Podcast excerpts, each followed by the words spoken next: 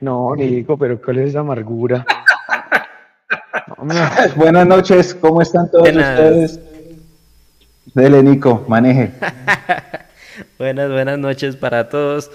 ¿Cómo están? Bueno, ya listos aquí para este en vivo sorpresa que, que, no les teníamos aquí planeado, pero eh, hay muchos temas. Ha, habido un, par de días tensos. Eh, los ánimos no, han sido los mejores tras una, una nueva eliminación. Eh, yo creo que hay muchos temas que, que hay que tratar en caliente y, y, leerlos a ustedes que están ahí en el chat. Bienvenidos a todos. Eh, estamos listos para analizar un poco eh, lo que es esta eliminación y el jueves, luego del partido contra Bucaramanga, terminamos de hacer el balance de todo el semestre. Buenas noches, vamos a analizar eh, lo que fue este partido contra Nacional, lo que dejó. Así que bienvenidos a, al programa número 127. Jason, buenas noches. Viejo Nico, buenas noches. Alvarito, creo que ahí está Juli también, a Viejo Mechu. Mm, aquí tratando todavía de asimilar el golpe, la verdad, tratando todavía de entender muchas cosas y pues obviamente bajoneados por este tema de la eliminación. Mm, estaba pensando hoy en la tarde, sí, miércoles, el, miércoles precisamente tenemos otro partido, otra transmisión. Y, y, cuál es el ánimo y cuál es, digamos, lo que lo deja uno arriba para esa transmisión. Es difícil realmente llevar las cosas por lo que se han ido presentando en estos últimos días. Y esperando, obviamente, que, que, las cosas pues en algún momento tengan un cambio de rumbo, ¿no? Porque yo creo que si no se hace viraje que tanto hemos pedido y que tanto soñamos muchos hinchas de millonarios, va a ser complejo, evidentemente, cambiar las caras cada vez que nos eliminen. Gracias Jason, buenas noches Mechu, bienvenido al programa número 127. Qué bonito, buena esta gente en el chat, Dios santo. Eh, buenas noches Jason, buenas noches Alvarito, Juliancho, Nico, a la gente que está conectada, ¿cómo están? Bienvenidos. Eh, hoy es el primer lunes post eliminación y el primer lunes con, un, con una nueva contratación. Ya vamos a profundizar si a ustedes les parece refuerzo o no. Eso quiere decir que me sorprende demasiado que hoy las 70 mil cuentas de Instagram de millonarios y los 250 mil canales de YouTube hicieron live hoy. Y por eso tengo que darle las gracias a las más de 280 personas que están conectadas hasta ahora con nosotros, porque quiere decir que la comunidad, sabiendo que no es jueves y que los tomamos por sorpresa, la comunidad está firme con Mundomillos. Gracias a ustedes por estar ahí y a la gente obviamente que lo va a escuchar. A la gente que está preguntando, con el favor de Dios, yo voy para Bucaramanga mañana por la noche, porque la filosofía de este, de este medio es estar en todos lados y no el, el hecho de estar eliminados no es una excusa para no estar. Nosotros tenemos que acompañar al equipo siempre. Así que con la ayuda del de arriba vamos a estar en Bucaramanga también. Lo han preguntado varias veces. Mire, subió 290, 300, gracias. La verdad, la gente, muchas gracias. Yo sé que mucha gente todavía tiene el dolor de lo que pasó el sábado, aún con la noticia de Ruiz. Así que mi invitación es, vamos a coger esa, esa caja de comentarios, ese chat, y hagamos catarsis todos. Hagamos catarsis todos. Lo único que yo les pido, y que lo dije a principio de semestre y que lo dije en el último programa del año pasado, no más victorias morales. Eso es todo. Muy buenas noches. Victorias morales, así es, Mecho. Alvarito, buenas noches. ¿Cómo queda el ánimo luego de esto? Hola, buenas noches a todos los oyentes, a los televidentes, a todos esos hinchas que les tocó vivir este masazo eh, afuera, eh, de lejos. Como siempre, mi saludo especial a todos esos hinchas que están desde afuera, que ojalá podamos saber desde dónde nos acompañan hoy. Eh, sí, es un, un, momento doloroso, un momento que tal vez muchos eh, vaticinaron y, y, pues que me parece eso curioso, eh, hoy lo he visto más de uno diciendo, bueno, desde, desde el sábado más de uno diciendo eso se sabía que iba a pasar. Y, y lo cierto es que en el fútbol uno nunca sabe, y, si bien sabíamos que iba a ser muy difícil, y al final pues, no, no se pudo, me parece curioso que los que pontificaban que en enero sabían que iban a pasar, pasaron cinco meses callados esperando a que pasara. Pero cuando estábamos de primeros no insistían en que iba a pasar, ¿no? Entonces, creo que eh, tenemos que ser en ese sentido un poco menos, eh, no, no, sé cómo decirlo. Yo siempre lo digo como eh, dioselinas. en el fútbol todo puede pasar y no puede, el hecho de que algo sea muy difícil no significa que, sea, que no se pueda dar.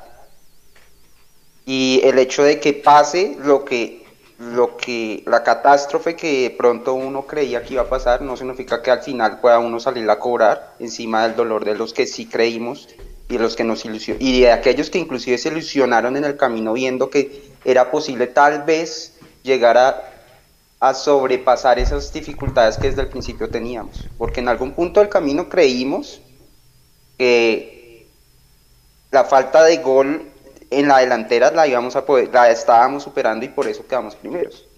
Lastimosamente, pues al final no se dio, es un fracaso. Eso no, no, no hay que usar otra palabra y no hay que tenerle miedo a esa palabra, es un fracaso y hay que asumir ese fracaso y ese dolor para poder corregir. Así de sencillo. De acuerdo, Alvarito, muchas gracias por estar aquí en este Mundo Millos Live. Por último, Juli, que se acaba de conectar. Julián, bienvenido al programa. ¿Qué decir? ¿Qué decir luego de esta eliminación? ¿Y, qué esperar en esta, en esta para? Bueno, no, Nico. Muy, bueno, buenas noches, ¿no? A Mechu, a Jay, a Alvarito, a toda la gente de Mundo Millos. No, muy decepcionado. Un, golpe duro, un mazazo bien duro. Quedar eliminado contra, contra ese equipo de Medellín aquí en Bogotá con el clásico. Hay muchas cosas por corregir. Eh, claramente lo que, lo que nos, más nos faltó fue la nómina. Además que cargamos también con una suerte de, miércoles, porque precisamente a Pereira es el único que le da COVID en los cuadrangulares. Eh, pero muchas cosas por corregir. Nos levantamos hoy con, el nuevo ánimo que llega Luis Carlos Ruiz. Eh, esperar a ver si, si en realidad nos refuerza bien el equipo pero me quedo con algo que dijo, eh, bueno, que había escuchado por ahí, ¿no? Me preocupa es la autocrítica de, Gamero. Sí, hay que aceptar que fracasamos, porque fracasamos, fue un fracaso lo que pasó este semestre, y cuando uno no acepta que fracasa, está propenso a fracasar otra vez. Pero bueno, vamos a ver, y al igual, cualquier jugador que llegue y cada vez que Mina salga a la cancha, siempre lo vamos a alentar y las mejores energías. Mechu, el profe Gamero en la rueda de prensa fue, fue muy claro y dijo que para él no es una, un fracaso, que fracaso es el que no lo intenta. ¿Qué opinión merece esa, esa visión del profe Gamero? Y si, y si creo que ya han pasado muchas eliminaciones para, para seguir pensando lo mismo. Bueno, yo en esta estoy de acuerdo con Alvarito, porque no le, no le tenemos que tener miedo a la palabra fracaso. Fracasamos. Decirlo no está mal, aprender del fracaso tampoco. Porque el profe decía, fracaso es el que no lo intenta. No, démosle la vuelta. Fracaso es el que cae. Sí, esto es un fracaso, pero hay que aprender a levantarse. Y ha sido fracaso todo. Lo de 2020, lo de 2021. Lo de la final de pronto no. Lo de 2020, 2021, 2, sí. Y este segundo, primer semestre de 2022 es fracaso. No pasa nada, ni hay que eh, llamar a los bomberos para que apaguen incendios por decir que es un fracaso. Fracasamos. Si un equipo entra a una fase final como líder del todos contra todos, de entrada es favorito al título. Y si ese equipo, faltando una fecha, está eliminado, es un fracaso. Entonces, compañeros, les voy a pedir un favor. ¿Cuáles son para ustedes, y voy a empezar a hacer la ronda, el top 3 de nóminas en Colombia? No, no importa que no las den en orden. ¿Cuáles son las mejores tres nóminas del país? Eh, Juliancho, usted. Para mí, el Tolima, Nacional y Junior. Jason, usted. En ese orden, Tolima, Junior y Nacional. Alvarito. Sí, no, podemos, nos pueden sacar los videos del principio de temporada y, y, yo había dicho que Tolima con diferencia por la amplitud, después Nacional y Junior y ahí debajo sí estábamos nosotros. Nico, ¿usted opina diferente? No, eso está, el tema es claro. Yo creo que diferente al Alvarito que, que somos la cuarta nómina, no, yo creo que estamos un poquito más abajo. Puede ser. Ahora, ¿cuáles son los tres equipos que dependen de sí mismos en la última fecha del cuadrangular? Los tres que nombramos. Ahora. Entonces, no pasa nada. dele, dele, dele. No, pero pues muchos van a decir, ah, pero es que obviamente el contratar jugadores no, no le garantiza a usted el éxito. Y sí, es cierto, volvemos al tema. En el fútbol como en la vida no hay una fórmula mágica que lo lleve a usted por el camino del triunfo siempre. Eso está, esto, eso está claro. Pero siempre lo hemos dicho también aquí. Y, yo siempre he sido, digamos, un defensor del proceso de Gamero, pero también he sido un crítico en ese aspecto porque yo sí creo que cuando los equipos se refuerzan con jugadores de nombre, de trayectoria, eh, pues están más cerca de llegar al, al, éxito. Y eso, si usted lo revisa a lo largo de la historia, ha pasado a nivel mundial en todas las ligas posibles del mundo. ¿sí? Eh, entonces, eh, yo creo que esos son los resultados. Ahora, mmm, que decía Alvarito, que muchos estaban escondidos cuando Millonarios estaba de primero y, y cuando, cuando Millonarios estaba arriba y que entonces que no salían a cobrar yo creo que volvemos al tema. Yo creo que aquí, Alvarito, y esto es una invitación personal, ¿no? obviamente respetando su opinión, pero yo creo que aquí no hay que buscar culpables. Así como en algún momento dijimos eh, que nosotros no estábamos buscando culpables en el hincha, tenemos que seguir siendo coherentes con ese tema, porque aquí no se trata de buscar culpables y de quién salía a cobrar y a pasar la factura de cuenta, cuando sabemos que los verdaderos responsables pues están en la oficina en este momento tomando whisky, muy posiblemente, celebrando la traída de Luis Carlos. No, Jason, pero tal cual, yo no estoy diciendo que la culpa sea de los dioselinas que desde el principio sabían completamente que no iba a pasar nada, simplemente era un comentario y justamente diciendo eso, porque es que esas dioselinas son las que salen a decir, oye, ah, ve, desde enero y, la primera dioselina que se lo escuché hace, eh, hace dos días fue Antonio Casale, que ahora se volvió el super mega crítico, increíblemente, eh, diciendo que los que íbamos al estadio éramos unos ilusos eh, y que mire cómo nos pagan y que algunos ya sabían lo que iba a pasar. Entonces, justamente lo que usted está diciendo, para allá va mi crítica. Esas dioselinas que desde el principio creía, sabían, porque ya sabían que iba a pasar, nos echan la culpa a los que nos ilusionamos por llenar el estadio, por comprar abonos, por ilusionarnos, por estar ahí, de que las cosas pasen. Y claramente usted lo dice, los culpables están en las oficinas de millonarios, tomando decisiones equivocadas, perdiendo las cosas valiosas que se encontraron, como tener una, una camada de divisiones inferiores que ha salido muy buena, como lograr tener un equipo, es que lo que ustedes decían, traer jugadores buenos, llenarnos de jugadores, digamos, caros y buenos, no nos va a asegurar ningún título. ¿Por qué pasa eso? Porque, digamos, el PSG que trajo todas esas figuras no le aseguraba ganar una Champions, porque después de traer esas figuras tenía que armar un equipo, tenía que armar un módulo de juego que pudiera compaginar y, y explotar esos jugadores que tuvieran. Nos, y eso pues eso es supremamente complicado, de hecho el PSG no lo, no lo logró.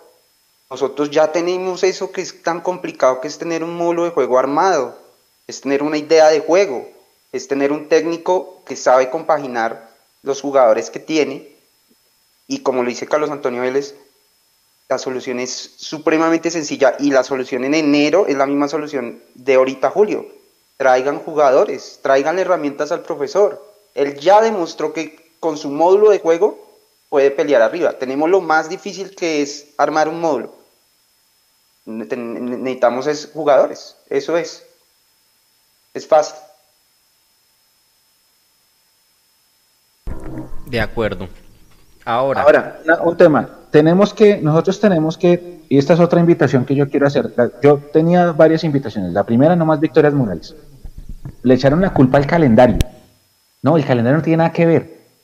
Millonarios tenía que hacer un gol en, dos goles en 180 minutos, uno Junior y una Nacional no lo pudimos hacer. Ya, basta y no le echemos la culpa a lo que no es. Que el calendario, que.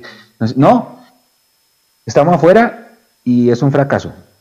La segunda, que es la otra invitación que yo venía pensando preparando el show, es Alberto Gamero es un gran líder. Un gran líder no va a tirar a sus soldados en público.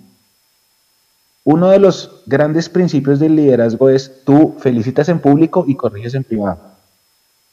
Entonces, la, vez, la gente a veces piensa que en las ruedas de prensa le vamos a preguntar o le van a preguntar a Gamero eh, profe, ¿usted siente que el equipo es malo? Y el profe va a decir, sí, yo la verdad siento que al equipo le falta. No lo va a hacer. Sí, podría hacerlo de pronto en Bucaramanga ahorita, qué sé yo. Pero él no lo va a hacer porque él, él sabe que no va a mandar a su equipo, a sus jugadores al, escarnio público. Entonces él, él, tiene que cuidar mucho sus declaraciones. Entonces, a él siempre le preguntaron, ¿tiene la nómina qué es? Y él dijo, sí, yo tengo nómina para pelear. Es que él no iba a decir, no, la verdad es que me falta un delantero. Yo hablé con don Gustavo y, le pedí un delantero, pero no me lo trajo. Él no lo va a hacer. Él tiene que cuidar su entorno. Y gran parte del éxito que ha tenido este millonario de nómina corta se basa en el gran liderazgo y en el trabajo de grupo que tiene el profe. Entonces, obviamente él no va a decir si fracasamos, él no va a decir eh, me faltó eh, un delantero, él no va a decir, él siempre tiene que tratar de dar declaraciones libreteadas cuidando al grupo, protegiendo al grupo. Él podrá decir mil cosas adentro en el camerino, que eso no lo vamos a saber nosotros, pero ante la prensa tiene que mostrarse protector de su equipo. Que es lo mismo, cuando un equipo juega mal, siempre usted, ¿qué dice el técnico? ¿Qué es lo primero que dice un técnico cuando un equipo juega mal? Rescato la actitud de mis dirigidos.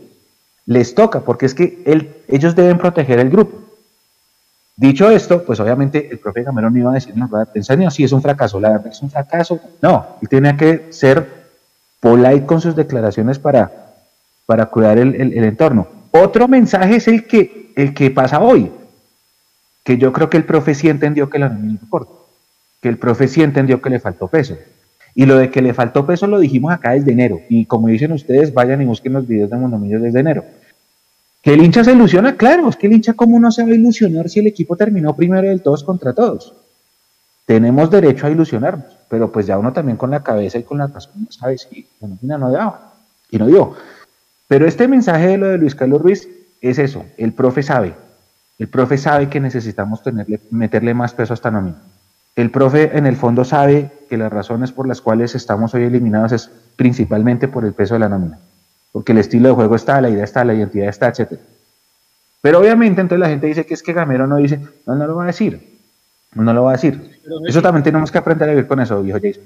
Sí, sí, pero, pero yo sí difiero de eso porque yo sí he visto técnicos en las ruedas de prensa. Lo que pasa es que eso también depende del carácter el técnico y del plantel profesional que esté dirigiendo ese técnico, ¿no? O sea, vamos a ir a lo, a lo, que está pasando estos días en River. Nadie puede decir que River no es un equipo bueno. Que Juli tiene puesto el buzo de River, ahí que me acordé. Eh, pero Gallardo usted lo ve todos los días saliendo en las, en las, ruedas de prensa cada vez que tiene una rueda de prensa y es claro. Dice, a mí me faltan dos jugadores en el frente de ataque y me falta algo más en la mitad de la cancha. Y no por eso está diciendo que sus jugadores son malos.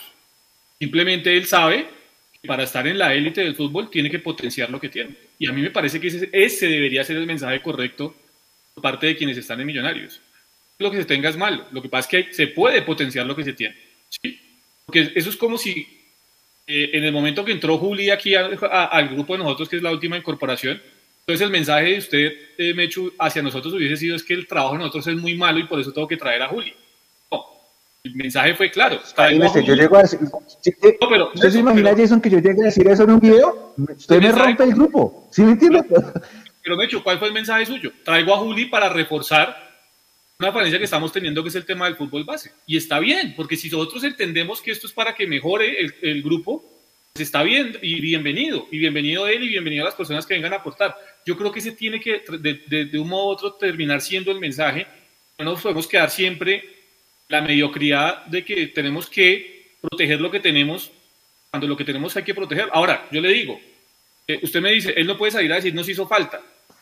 Si a mitad de campeonato puede traer un jugador como Richard Celis, dando a entender que efectivamente le hacía falta. vea lo que yo voy, o usted es coherente desde un comienzo, o no hace las cosas exacto. no sea coherente. Una cosa, exacto, es que una cosa es lo que él nos dice a nosotros en público y otra cosa es lo que él hacia adentro está pensando que yo siento se ve reflejado en lo que usted dice de Celis, en el caricellazo de Daniel Giraldo del semestre pasado, acuérdense que también llegó sobre la marcha, y en la contratación de Luis Carlos Ruiz. ¿Sí me entiende? a eso voy, en eso sí estamos alineados. Además, Jason, ayer en la rueda de prensa Gamero se dijo que se iba a reforzar, ¿no? Que fue parte de la respuesta que le dio al colega al medio partidario. Sí, sí, sí, pero, o sea, él no dijo, nos vamos a quedar así, él dijo, nos tenemos que reforzar. O sea, que ahí está haciendo lo que su merced dice. Pero Alvarito, pero Alvarito, acuérdese antes de la eliminación las ruedas de prensa de Alberto Gamero. él decía que él tenía el equipo completo para pelear el título. Pero es lo mismo, o sea, antes, de, jugar cuadrangulares no puede decir, no, el equipo le hace falta un delantero para cuadrangulares, pero vamos a hacer. Eso no lo puede hacer. Entonces, entonces, el, problema es de quién. Aquí es como estamos buscando responsables, entonces empecemos a buscar responsables. Porque yo he sido partidario de que el trabajo de Alberto Gamero ha sido muy honesto y resaltamos el trabajo de Alberto Gamero, pero también hay que darle responsabilidades. Porque eso que está haciendo él es aceptar de un modo u otro que nos hacía falta algo en el frente de ataque. Siempre aquí nos vendieron, desde el directivo, la máxima cabeza de Millonarios, nos vendieron, aquí se había contratado al, al delantero más rimbombante del fútbol colombiano, que no había otro, sino que era Erazo, ya sabíamos el promedio de gol de Erazo, y también sabemos, por si las moscas, ¿no, compañeros? Sabemos el, promedio de gol de Ruiz, ¿no? No pasa de 8 goles por semestre, cuando le va bien. Entonces, y, lo estoy hablando hoy, no lo estoy hablando en diciembre, lo estoy diciendo no, cuando le va son 11 es, este semestre. Bueno, pero viene a hacer 11. Una cosa es que venga a hacer 11 en un torneo, como lo hizo Erazo. Erazo venía a hacer 10, claro. otra cosa es el promedio goleador de los jugadores. Y el promedio goleador históricamente de Ruiz no pasa de 7.5, 8 goles. Así por encima aquí se la cuenta. Entonces, lo estoy diciendo hoy, ¿sí? Lo estoy diciendo hoy, para que después no van a decir que es que nos acomodamos a como las cosas después de quizás no resultaron, entonces ahí sí, no, lo estamos diciendo, o yo por lo menos me hago cargo y lo digo hoy. Luis Carlos Ruiz es un buen delantero, le va a dar mucha movilidad. No es goleador. Pero no es goleador. No es goleador. Lo que, la falencia que tuvo Millonarios fue la falta de un goleador. Pregunto, con la llegada de un jugador que es muy buen delantero, pero que viene con muchas lesiones encima, con 35 años, a jugar en la altura, ¿solucionamos los problemas que tiene de gol Millonarios? No. Ah, yo, siento que hacía falta alguien que le pudiera ayudar en la generación de fútbol a Millonarios. Alguien que le pudiera ayudar a McAllister, porque definitivamente sí hace falta peso en la generación, más que, o sea, obviamente hace falta el 9, pero el Millonarios tampoco es que esté generando muy claro. Pues para mí no. Entonces sí siento que había que traer un generador y porque también que Sosa fue la desilusión de los cuadrangulares, ¿no? Se vio muy atropellado con el balón y pues ahí lo que uno escucha en, el correr de las brujas no está dedicado a otras cosas sino al equipo. Aquí está igual, la solución, la solución para el gol de Millos no, no, no, puede ser un, un, solo jugador. O sea, allí asumamos que no hubiera sido Luis Carlos Ruiz, que hubiera sido el, delantero que todos hubieran soñado. No creo que con ese solo delantero ya tuviéramos solucionado el problema de gol. A mí me preocupa mucho que en general el, el ataque, los, los, jugadores ofensivos que tiene Millos están sin gol.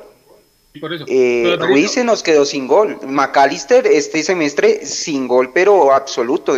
no sé por qué le cogió tanto miedo a pegarle al arco.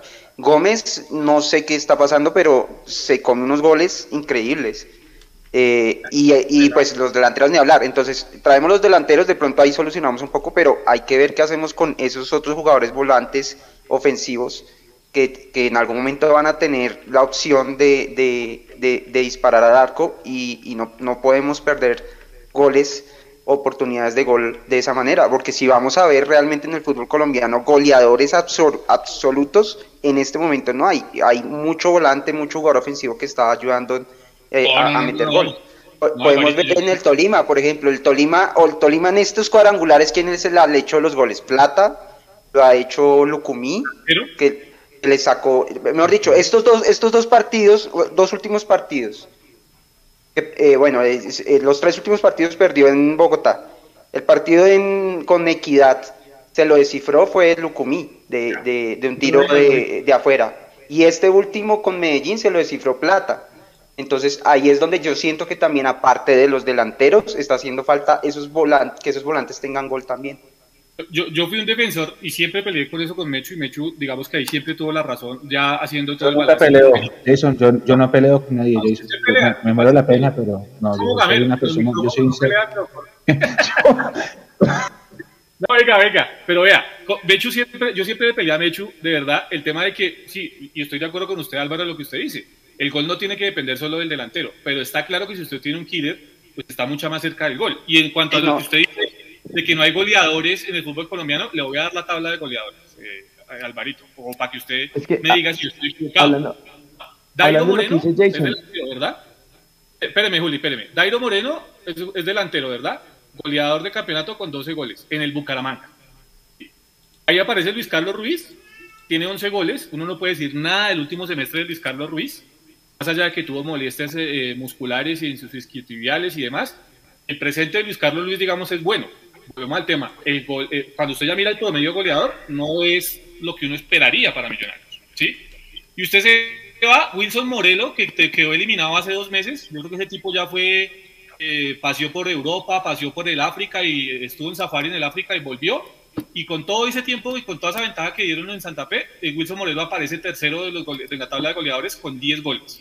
Después está Luciano Pons, el del Medellín, con 10 goles. Y estos cuatro que le estoy hablando son delanteros. Después aparece Miguel Borja, delantero, con 9. Leonardo Castro, delantero, con 9. Duber Riasco, delantero, con 8. Everson Duque, delantero, tiene 7. O sea, delantero sí hay goleadores en Colombia. Estoy dando la lo, que, a lo que me refería es que no son, si bien son los que vienen haciendo goles, e, es un, el torneo colombiano se ha vuelto un torneo en el cual el delantero centro no es el más destacado a la hora de, de, meter, es que como lo hago, voy a explicarlo con un ejemplo. ¿Cuántos goles, con cuántos goles quedó, quedó goleador Cano cuando jugaba en el Medellín? Que más hizo creo que fueron 17 goles en un semestre. Eh, ¿Cuál otro se me ocurre así? Mm, o sea, antes habían goleadores de, más de 15, 17, 18 goles. Uno decía, esos son goleadores, gente que mete demasiados goles en un solo campeonato. Ahorita ese promedio de, goles máximos se ha venido reduciendo mucho porque viene mucha más participación de los otros jugadores del frente de ataque. Me refería más a eso. Obviamente el delantero siempre va a tener no solamente la mayor opción de meter los goles, sino la obligación de ser esa, esa persona que lidere esas tablas de goleadores.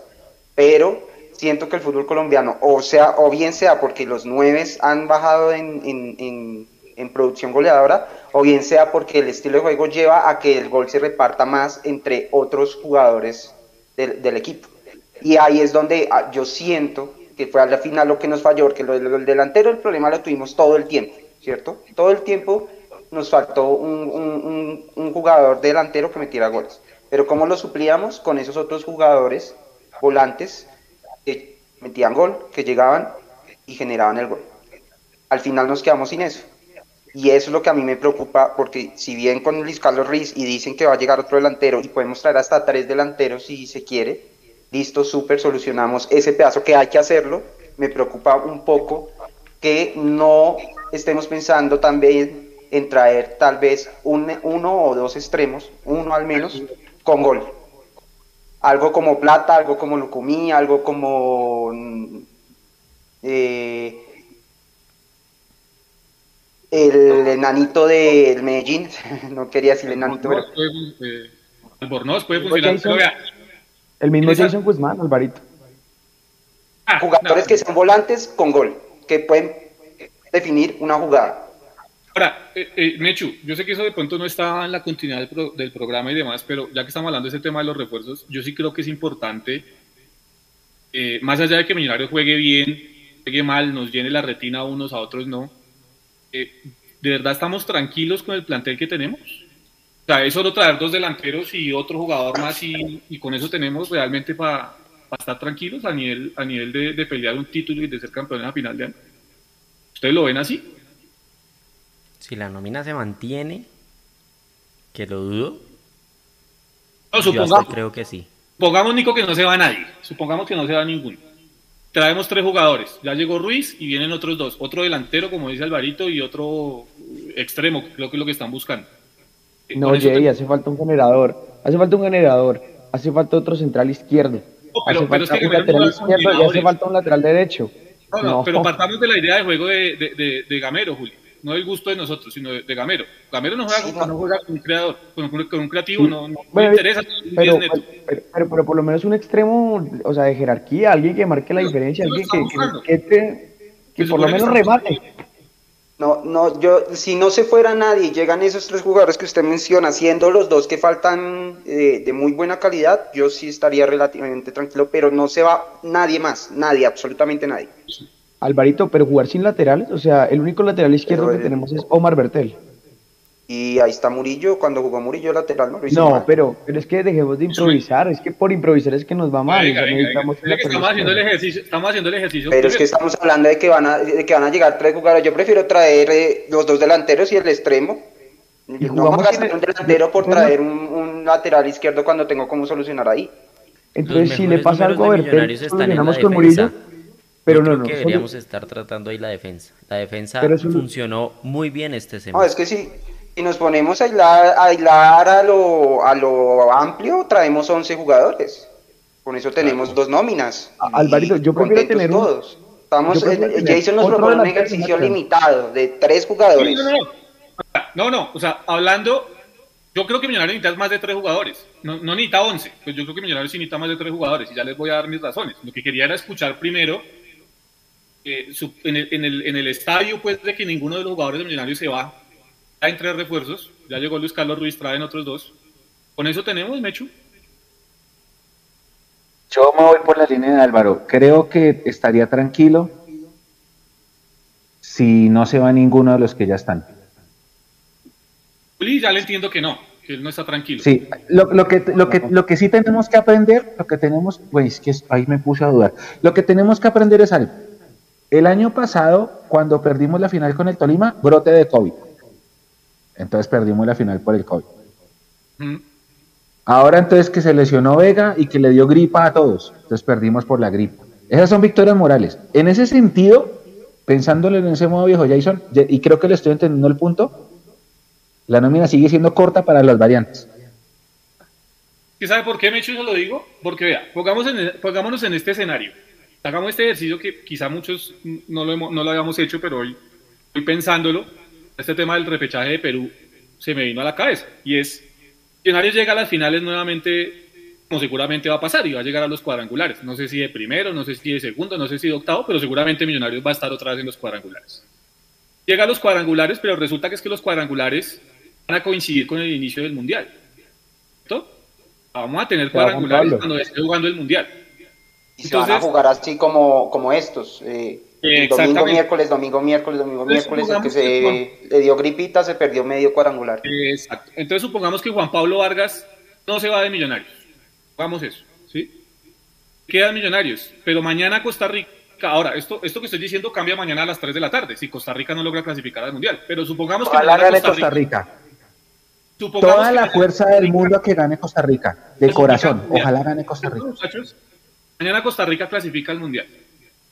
Entonces nos vamos a perder otra vez de Juan Pablo Vargas de cara a los cuadrangulares del segundo semestre.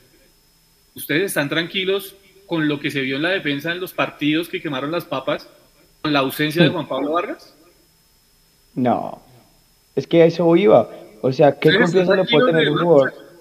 ¿Qué confianza le puede tener Andrés Murillo si en los partidos claves, como fue en la final pasada, arrugó? Arrugó esta vez en Barranquilla. Pero, venga, venga, pero yo le hago la invitación. Aquí tampoco se trata de acabar con todos, porque es que ese discurso de que arrugó y eso, pues no, tuvo un mal partido, como usted puede No, tener un mal día. Yo estoy, pero Sí. más allá de eso, más allá de eso, es, ¿estamos tranquilos con lo que tenemos en caso de que falte Juan Pablo Vargas?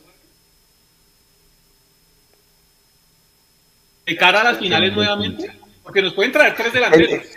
Las variantes, es el tema de tener variantes. El tema, eh, pero no solamente es Juan Pablo Vargas, es, es, es la gripa, es que me dio COVID, es que eh, me lesioné, es que eh, sí, sí le entiendo el tema, Es que, se lo entiendo por ese Mechu, lado.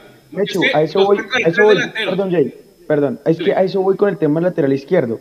O sea, ¿cómo vamos a traer dos delanteros listos? Los traemos porque hace falta, pero ¿cómo vamos a jugar solo con un lateral izquierdo? Le llega a pasar algo a Bertel y entonces otra vez Murillo a la banda y entonces otra Sí. vez improvisar millonarios. Entonces se va, digamos, No, no, en el caso no, hipotético de tema son Jason, las variantes claves, Julio. Pero En- el caso hipotético de Jason, perdón, y aparte de eso, perdón, Y aparte eso me extraña de Juli, me extraña de Juli que no esté nombrando a ninguno de las sub-20 para ese, para ese Pero es que. Samuel Asprilla, Samuel Asprilla todavía no está listo. O sea, Mechu sabe que todavía no está listo para jugar profesional.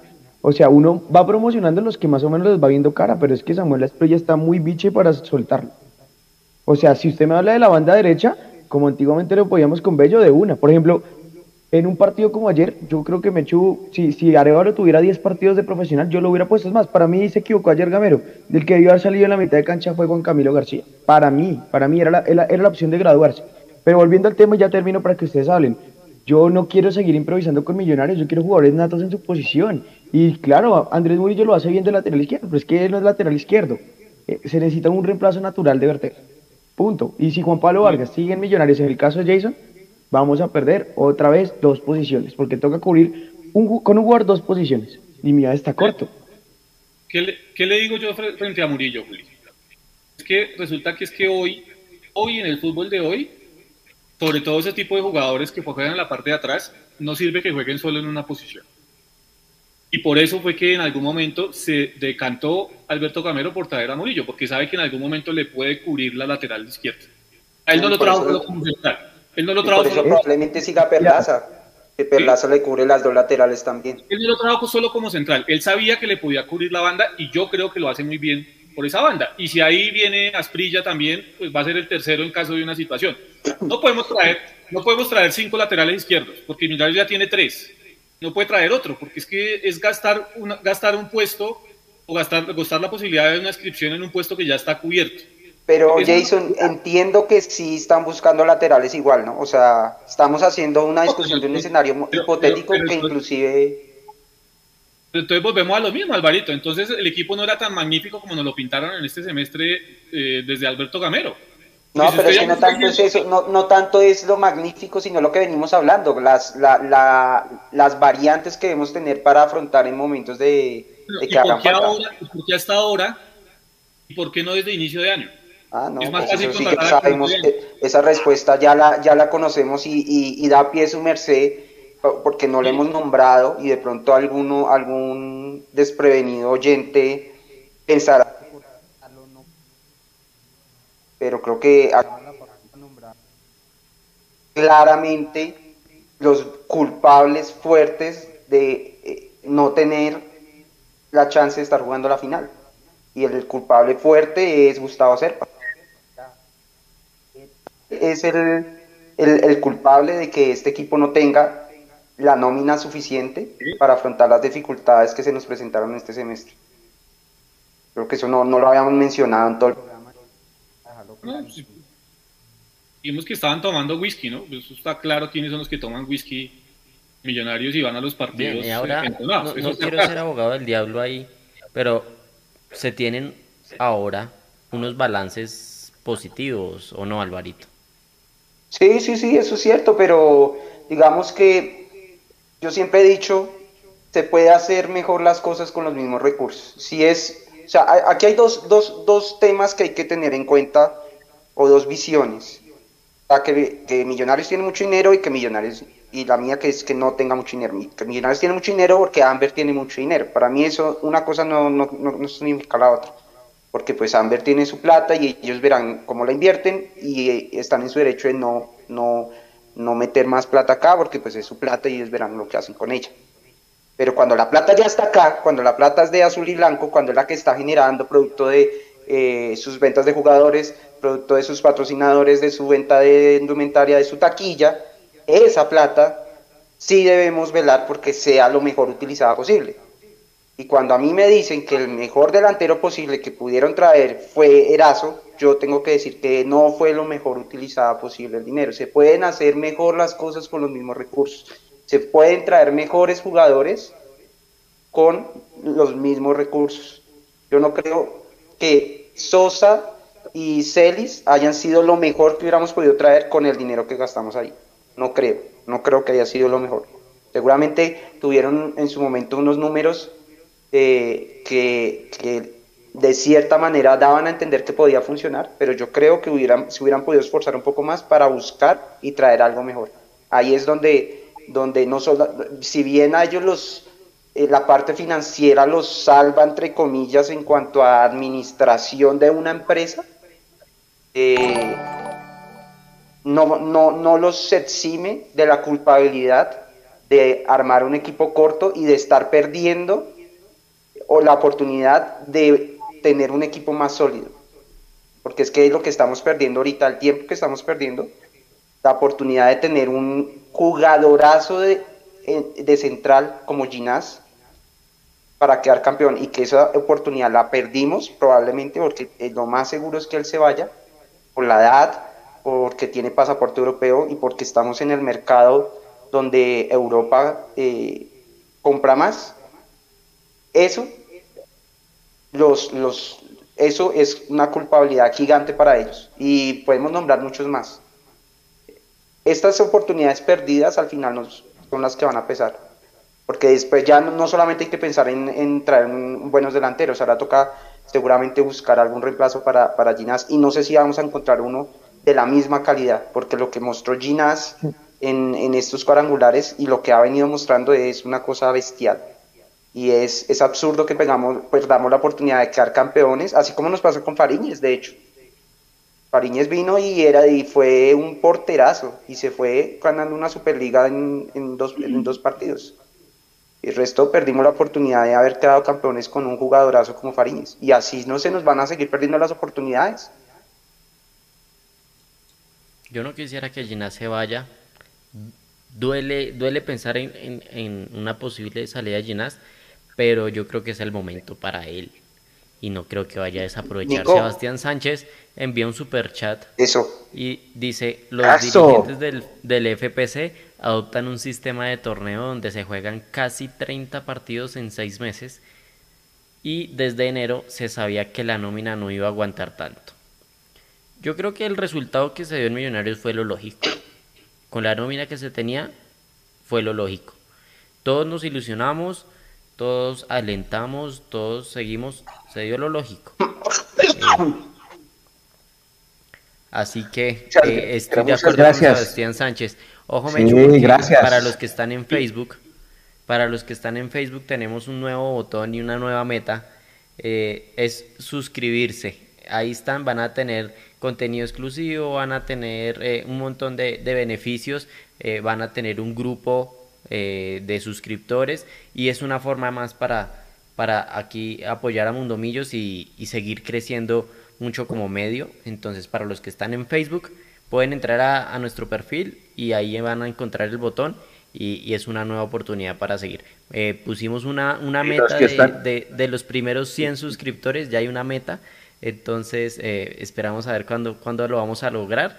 Ahí vamos, ahí vamos a estar atentos, va a estar saludando a los que se vayan suscribiendo en, en todas estas transmisiones y, va a seguir mejorando para todos ustedes. Un saludo a los que están ahí en el chat, Julián Rico, Nicolás Felipe Castro, eh, Martín Emilio Rey Castillo, están muy activos hoy, los, los hemos estado leyendo, están hablando mucho de, de, contrataciones, que si Uribe, que si Dairo, que si les gusta la nueva contratación. Hay que, hay que tomar con calma, no, ni siquiera hemos jugado el último partido que tenemos programado. Se viene temporada de humo, aquí van a tener toda la información. Y ya vamos a ir analizando cada incorporación nueva que tenga Millonarios. Por ahora, Luis Carlos Ruiz, ya vieron la foto hace, hace unos minutos aquí en, en vivo y también tuvimos los goleadores. Mire, Luis Carlos Ruiz que tuvo, eh, aquí estaba en, el, en la tabla de goleadores, de primera sale que llega a Millonarios. Aquí está segundo. La, noticia de Millonarios. Primero es Dairo. Jay, Ah, el primero es Dairo, perdón. fue el primero, fue primero en el todos contra todos, eh, Nico, quizás sea la, la, confusión. En el todos contra todos fue Sí. al final, pues, tengo, tengo, una, tengo una duda y usted me va a corroborar. Eh, lo que pasa es que el Luis Carlos Ruiz, que yo me acuerdo es que eh, él era un jugador, no sé, quizá muy parecido a Fernando Uribe, le, le gusta como pivotear, o sea, no es tan malo en, el sistema de asociación de juego, ¿no? Quizá en eso le puede ayudar en el sistema no, no, por, eso le digo yo, y, yo creo que lo dije ahorita. O sea, eso es lo que me gusta de, él. Le va a dar fútbol a Millos, claro, le va a dar fútbol a Millos porque es un jugador que tira buenas diagonales, que trata de tirarse unos metros atrás y se asocia, tiene media distancia, que eso también lo tiene Luis Carlos. Es un goleador. Y, o sea, realmente no es un goleador. Y las conclusiones que ha sacado todo el mundo y que hemos sacado nosotros aquí, y y los oyentes también, que nos hizo falta un goleador. Yo por eso digo, con Luis Carlos Ruiz se soluciona el tema, se solucionarán parte del problema, pero no creo que sea la solución completa. Además, hay que tener en cuenta esto, eh, eh, Alvarito ya hoy, tiene 35 años, un jugador que ha sufrido muchas lesiones a lo largo de su carrera. que ha estado operado de, de, meniscos, ha estado operado también de ligamentos. Es un jugador que ha sufrido muchas lesiones en su carrera. De hecho, de 2019 a 2020 casi que ni jugó, porque tuvieron que operarlo de su rodilla y ahí fue donde se dio su salida de junior y demás, porque realmente las lesiones lo, lo, han, lo han acomplejado. Y entonces, volvemos al tema, y, y les voy a poner el caso. Fernando Uribe se fue al junior, y los que saben del tema le explican a uno. Pues, una cosa es usted tener su cuerpo adaptado a entrenarse en la altura todos los días, ¿cierto? Y otra cosa es llegar a una ciudad a nivel del mar con la humedad que tiene Barranquilla a entrenar todos los días. Y eso le terminó pasando factura a Fernando Uribe. Ahora, le puede pasar lo mismo, eh, exactamente lo mismo a Luis Carlos Ruiz. Es un tipo que viene del llano, ya tiene sus años encima con sus lesiones, y yo no sé hasta qué punto el llegar a adaptarse a la capital sea tan fácil para él. De por sí, y esto no estoy, diciendo nada raro, ustedes saben que al costeño le cuesta mucho adaptarse a Bogotá. Esa es una realidad. Entonces, yo vuelvo a decirlo, me parece una buena contratación, una buena contratación. Miraremos si llega a ser refuerzo. Porque pues la verdad, hay que mirar realmente cuál va a ser su comportamiento dentro del esquema de, de Gamero. Y si Gamero, teniéndolo a él, va a cambiar algo del esquema también. Porque esa es otra cosa, ¿no? El 4-2-3-1, en algún momento hay que modificarlo, Mecho. Es que además de eso, Jason, yo iba a decir otra cosa y es, eh, no es goleador, estamos completamente de acuerdo. Tuvo una buena racha en la apertura que ojalá se extienda en el finalización, ojalá se acople al estilo de juego, pues no es goleador. Lo que sí nos da Luis Carlos Ruiz es que yo ayer lo hablaba con los muchachos de la, Revolución Albiazul que me invitaron, uno tiene que tener delanteros que cuando la voz del estadio de la formación titular preocupen a la gente. Delanteros de nombre. Eso tenía Fernando Uribe. Fernando Uribe usted le, nombraba titular de Millonarios, no sé qué, ta, y con el 20 Fernando Uribe, y la defensa en secuencia, ojo, Fernando Uribe. Y hay que hacerle marcación y en lo escalonamos, lo que sea. Si usted da en la formación a ver Valencia, los defensas rivales dicen, no, pues es un, amuleto. Es el, el chico que a veces entra y gana, pero no te genera un dolor de cabeza como técnico rival, ¿sí? Luis Carlos Ruiz es un delantero que, con todo y que no ha sido gran goleador, tuvo un botín de oro, ya lo tuvo, y es un delantero que tiene nombre, tiene títulos. Entonces, en ese sentido, creo que sí ganamos en el peso de la nómina. Sí, es un tipo que ha levantado, creo que 11 títulos en su carrera, que sabe que es ser campeón y que seguramente de pronto no le va a pesar, por ejemplo, una instancia final. Entonces, en ese sentido yo creo que sí ganamos, pero estamos de acuerdo todos en que hace falta otro. No es suficiente y hace falta otro. Hay, que tener recambio. Pero Mechu, otro por ese lado, de, otro generación, otro generación. Goleador. Necesitamos mínimo goleador. Goleador. Pero teniendo. Necesitamos alguien que. necesitamos alguien que si, que, si, que, si, que si le da gripa, porque es que no quiero vivir de la victoria moral. Que si a mí me da gripa, yo sé que Jason me reemplaza. Pero que si a usted le da COVID, entra el barito. Teniendo Erazo, no sé si Ricardo Márquez se vaya a ir, se, había dicho que se va a ir ya para la Unión. Teniendo a Badía y teniendo a Jairo, o sea, vamos a tener cinco ah, delanteros. Para que juegue ya, yo ya no cuento, yo ya no cuento, o sea, yo no contaría más por, como con, con Abadía, ya, o sea, Abadía toca sacarla a otro equipo que, hasta, hasta que no se vaya no se sabe, ¿no? Eh, Márquez, definitivamente no, no, o sea, Márquez no, claramente no, no. Y Jader de pronto de, para tenerlo como variante de algún extremo, pero yo no, ya no contaría con él de delantero. Lo de eh, esa expectativa sí eh, quedaría solo Erazo y eso, que porque tiene contrato. pero Márquez Teniendo solo Erazo, mínimo deberíamos tener cuatro delanteros para mí. O sea, nos harían falta, ya, tenemos dos, Erazo, Ruiz, nos faltan otros dos para mí. Ojalá Pero para que juegue, más. O sea, cuatro delanteros para que juegue uno. Sí, sí. ¿No importa? Bueno, es que Julián, eh, eh, lo, decimos es porque no, Tolima, no Tolima tiene nosotros, si me entiendes, que no, yo no quiero llegar, no quiero llegar a eso de, de, lo que pasó ahorita. No es que tengo gripa, entonces ¿a quién le pongo de recambio? Aparte Pero cuatro, cuatro, delanteros, cuatro delanteros y un solo generador. Bueno, dos generadores de juego como Maca y Ruiz. Y el día que ellos dos no faltan, entonces, ¿quién genera? Es que Prefiero tener tres delanteros y otro generador de juego. Volvemos al tema. A Gamero no le interesa tener creadores, el típico 10 no le interesa a Gamero. Él necesita jugadores de gambeta corta y larga y rápido por los extremos. Listo. Y cuando hablamos ¿Qué de los cuatro delanteros, la banda los cuatro delanteros no son los mismos cortes los cuatro delanteros. Porque una cosa es Erazo y Márquez y otra cosa es Ruiz y Jader Valencia, por ejemplo, que son dos jugadores, eh, eh, dos que tienen más, más asociación de juego como Jader y Ruiz. Y otra cosa es tener a Márquez y a Erazo, que son jugadores plenamente del área. Cuando usted habla de cuatro delanteros, no son los mismos cortes. Eso va a depender también de cómo esté la situación del partido y del rival al que usted enfrente. Pero para eso también necesitamos que en algún momento Gamero deje de ser tan rígido con su esquema y cuando vea que las papas queman, se atreva a algo más y no sigamos únicamente A con el eso iba, Jay. A eso iba. ¿Será que Gamero sí está dispuesto a cambiar su 4-2-3-1? No, no sé. No sé, ahora, no tiene que cambiar el módulo, no tiene que cambiar el módulo. Julio, pero sí la idea de juego, que es diferente. El módulo es una cosa, la idea de juego es otra. Puede que mantenga su 4-2-3-1, pero la idea de juego sí en algún momento tiene que tener algunos revulsivos. Esa es la situación. Bueno, yo, yo personalmente no estoy de acuerdo con tener cuatro delanteros.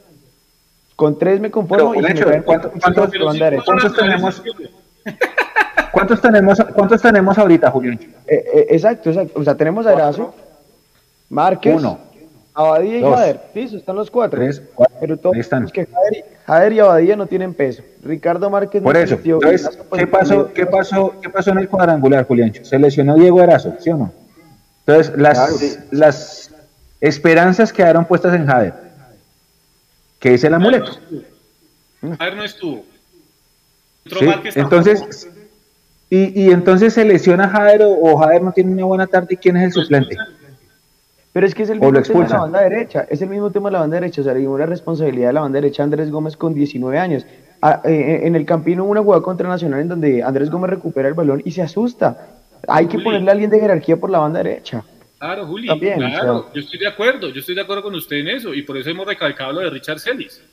Pues cuando lo trajeron a mitad de temporada aquí lo dijimos, y ahí están los videos para que vayan y revisen, dijimos, es Richard Celis jugador la solución, o sea, un jugador que no tenía mercado a mitad de campeonato es la solución para Millonarios, demostró al final que no lo era.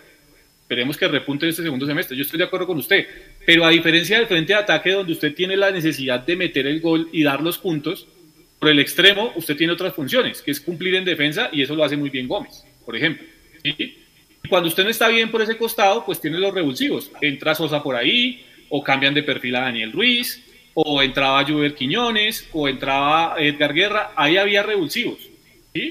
Lo que pasa es que tampoco podemos ir a quemarlos a ellos porque son pelados, yo sigo insistiendo, siguen siendo pelados que les va a costar todavía en la toma de decisiones. Y es que igual no sé en qué momento quedamos que no, que no- que íbamos solo con delanteros. La- O sea, hay que traer al menos otro delantero, que es lo que dicen que van a traer, pero indudablemente sí hace falta un extremo. Y ojalá por derecha, claro.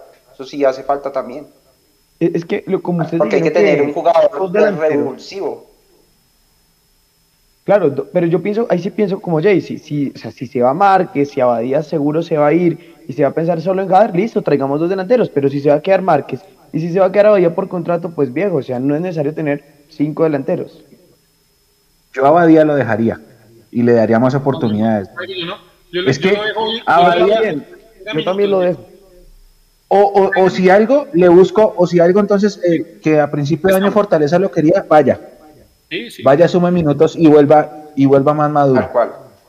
Claro, Claro, en el está el partido delantero contra de Millos, Nacional. y más en este momento, el delantero de Millos tiene que estar ya, ya tiene que tener eh, callo, callo para aguantar, para aguantar el- el- el- la presión de, de, de, de- de meter los goles. No podemos, o sea, en este momento creo que poner un pelado ahí adelante es quemarlo y más Abadía que, que lleva tanto tiempo, es quemarlo definitivamente. o hay que saberlo llevar. Lo que pasa es que nosotros nos quedamos, o el hincha, todos los hinchas se quedaron con la imagen del partido con Nacional, que lo meten como si fuera la solución. Y pues es que él llevaba cuánto tiempo sin jugar. Es que Entonces sí, es- uno puede, a, a Abadía lo puede uno llevar. Hay que, Pero se le mismo, puede llevar, es mejor, que, esté en un equipo que le dé muchos más minutos. Porque independientemente Sí, sí, sí. de que usted lo lleve, cuando usted lo meta, así sea en la ficha 3, 5, 10, y así lo meta usted media hora o medio partido, o un partido entero, la gente va a esperar que haga el gol en ese partido. Si no hizo gol, ya perdió.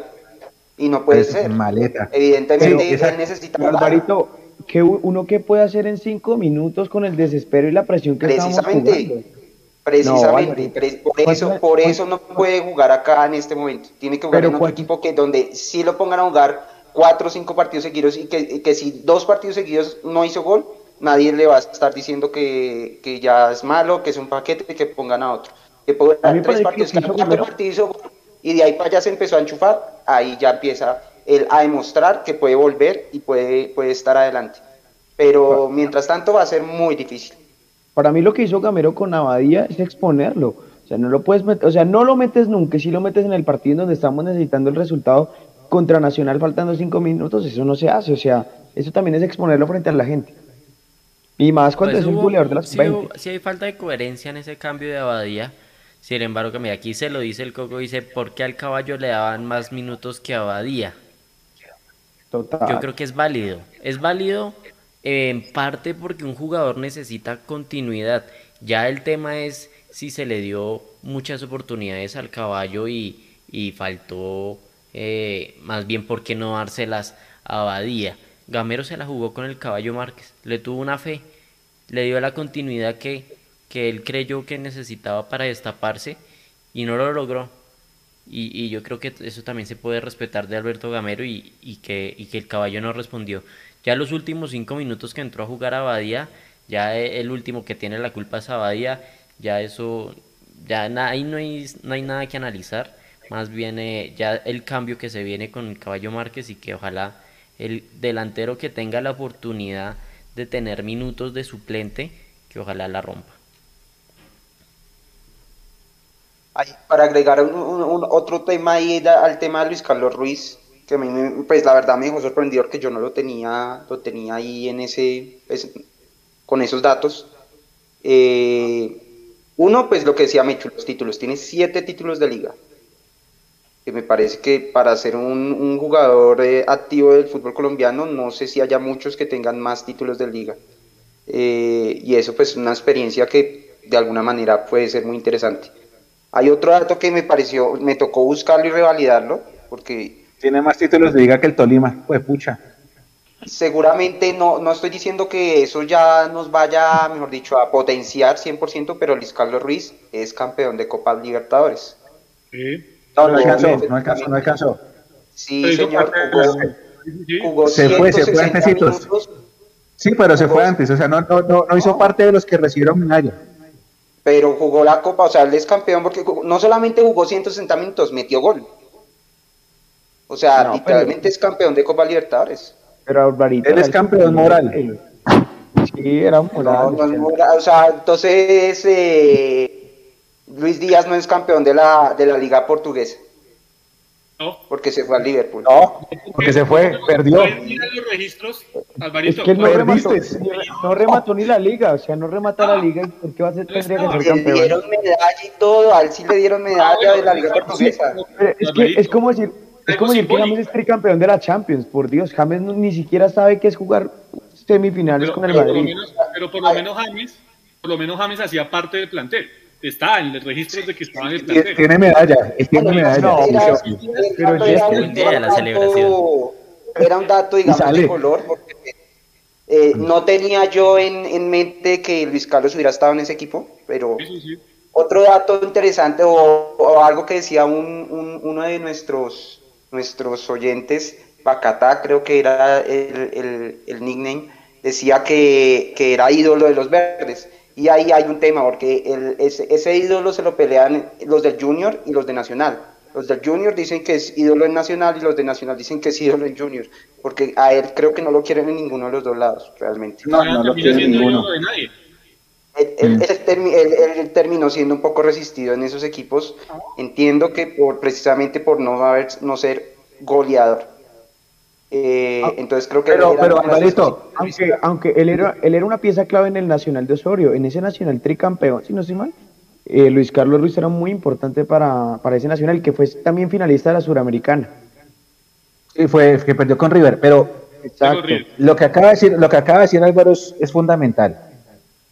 Si Dios lo permite y volvemos a llegar al cuadrangular, que sería un papelón donde no, del finalización, ya al menos uno sabe que Luis Carlos Ruiz, que tiene siete ligas, es un jugador que tiene peso y es un jugador que tiene cancha y sabe jugar cuadrangular. Entonces, eso, yo digo, y estoy de la línea de Jason, no es goleador. Tuvo un gran apertura, no es goleador. Pero sí sé que la nómina necesitaba peso y Luis Carlos Ruiz le da peso. Ah, que falta otro, sí, pero Luis Carlos Ruiz le da peso a la nómina. ¿Y qué pedimos acá desde enero? La nómina no tiene peso. Y eso no lo dijimos acá en Mundo Millo, eso lo dijeron todos, los de Win, los de RCN, los de Caracol, los de AS, los de Mundo Millos, los de Universo Millos, los de Super Millos, todo el mundo sabía que la nómina era corta y que la nómina necesitaba peso. Luis Carlos Ruiz le da peso, pero falta. Ahora, ahora, estamos de acuerdo en eso. Si, si, vamos mirando las cosas positivas de Luis Carlos Ruiz, si efectivamente es un tipo campeón, y eso lo hemos reclamado, que Millonario necesita gente que sepa realmente qué es ser campeón y cómo jugar en los cuadrangulares. Luis Carlos Ruiz cumple con ese requisito, no hay que decir que no. Tiene liderazgo, porque es un tipo que tiene liderazgo, eso también es cierto. En el Tuluá se vio y evidentemente ese liderazgo le terminó jugando bien, a, bien al Tuluá, más allá de que hubiesen o no hubiesen clasificado, pero, pero se veía una estructura dentro del Tuluá. Es un, es un tipo que conoce cómo jugar y se llega a dar el próximo año también cómo jugar a nivel internacional, eso no es un detalle menor, eso, también hay que tenerlo en cuenta. Pero cuando usted se va a los crudos números, también tiene que mirar que es un jugador que está cerca de los 400 partidos como profesional, no llega ni a los 100 goles. Entonces, como estamos hablando, cuando estamos hablando de un delantero de 35 años, que tiene cerca de 400 partidos a nivel profesional, y no ha llegado, al menos en primera división, estoy hablando en primera división, y no ha llegado a los 100 goles, usted tiene que decir, evidentemente, que no es un goleador. Y creo que no estamos diciendo ninguna mentira. E, eso es una realidad, no es un goleador. ¿Le va a aportar mucho a Millonarios? Yo creo que sí, siempre y cuando logre ese tema de la adaptación de la que yo les hablaba hace un rato rápido, que se logre adaptar y que el tema de las lesiones, sobre todo las musculares, no le terminen jugando una mala pasada. Es todo. Yo no tengo que decir nada más de Luis Carlos Ruiz, yo creo que ahí está la radiografía de lo que él es para Millonarios, pero lo que sí preocupa es pues que le quieran meter los dedos a la boca al hincha, porque durante todo un semestre escuchamos a los directivos, escuchamos al jefe del grupo, que es Alberto Gamero, al que yo quiero que se quede por mucho tiempo en Millonarios, pero para eso él también va a tener que hacer una autocrítica muy profunda de lo que ha dicho y de lo que ha hecho con Millonarios. Decir que tenían un plantel muy completo y que ese plantel completo estaba jugando muy sabroso y que ese plantel que jugaba muy sabroso tenía con qué pelear el, campeonato. Y al final nos terminamos dando cuenta de que no. Nos podemos quedar con Victoria Morales, sí. Eh, contra Junior en Bogotá tuvimos 35 o 40 minutos del primer tiempo en donde hicimos las cosas muy bien. Es cierto, y merecimos un gol, quizá lo merecimos, y vamos a hablar de merecimientos. En Nacional tuvimos tres o cuatro para meterla y no la metimos, también es cierto. Pero la realidad, la cruda realidad es que no se metieron. Entonces, pues nos quedamos afuera. Hoy Perú en el extratiempo tuvo dos, dos claritas comenzando el, el extratiempo para meterla no la metió. Al final, ¿qué pasó? Se quedaron por fuera. Esa es la cruda realidad. ¿sí? Y bajo esa realidad, pues el hincha se va agotando. Yo sigo insistiendo con esto, cierro ahí para que ustedes sigan. A mí lo que me preocupa de la relación de Gamero con el hincha es que ese respeto y esa idolatría que se tiene hacia, hacia Alberto Gamero por muchas generaciones, incluyendo la mía, se pierda. Se pierda producto de que él se conforme con lo que simplemente le pueden traer los directivos y no exija realmente a lo que es el nivel de millonarios. Eso es lo que más me preocupa a mí del tema. Que ya llegue un momento en el que el hincha estalle realmente contra Alberto Gamero.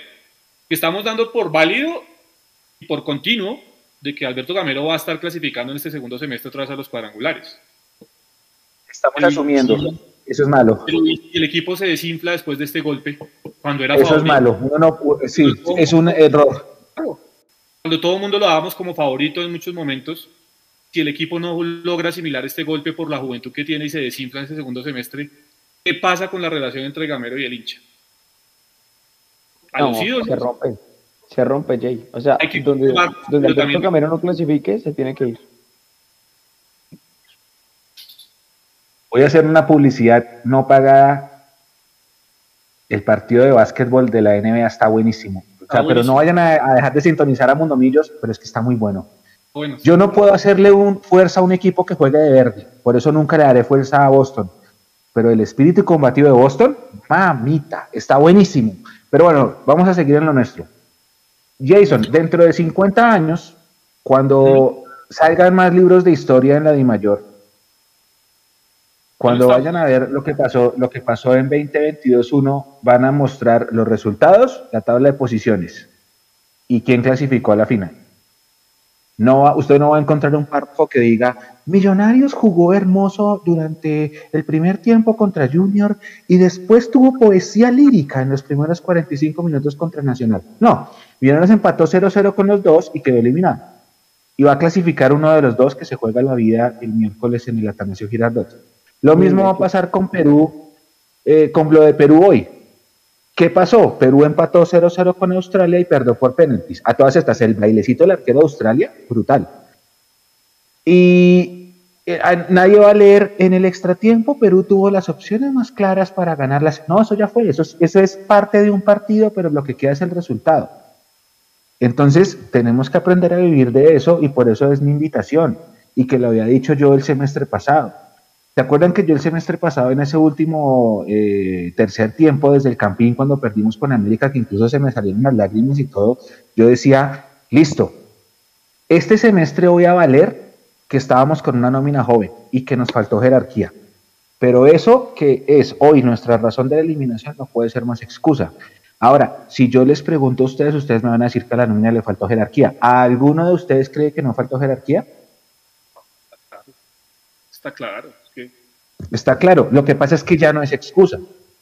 Julián preguntaba por la banda derecha. La banda derecha tiene, ojo a esto, tiene a Gómez, que se está consolidando. ¿sí? A Gómez yo no le puedo criticar nada porque tiene 19 años. Se está consolidando y seguramente en el próximo cuadrangular la va a romper porque está ganando cancha. Está Sosa. Sosa es un poquito más volante centro, pero era el que alternaba con él. Estaba Rengifo. Estaba Guerra. Tenemos, ahí van cuatro. Si me, si me omito alguno, ayúdenme ustedes compañeros, pero ya tengo a cuatro por la de Arauca alcanzó a estar el primer partido, ¿se acuerda que él estuvo convocado y jugó en, con Emelec también, pero no, no lo volvieron ni siquiera a convocar? Arauca que está cumpliendo años hoy, feliz cumpleaños Arauca. Arauca, listo, supongamos que van cinco. Por la izquierda está Ruiz, está Juber Quiñones, está, ah, ¿Celis es zurdo? Celis es derecho, Celis es derecho, pero juega por la izquierda. Listo, supongamos, supongamos que Celis. ¿Quién más está?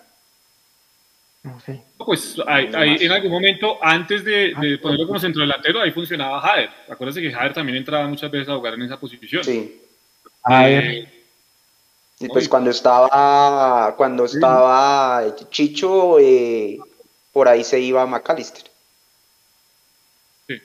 Pero bueno, ya estamos atrás, ¿no? Hablando de este semestre, que eso era lo que teníamos para, para los extremos, ¿no? No, y además, yo creo que, y quiero creer, insisto, con lo que empieza el programa, quiero creer que una cosa es lo que Gamero le dice a la prensa para proteger al grupo, que es algo sano.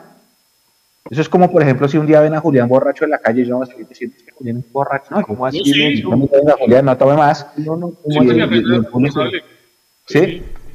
Eh, sí, acá, acá en público decimos que Julián es muy alegre, es una persona muy alegre.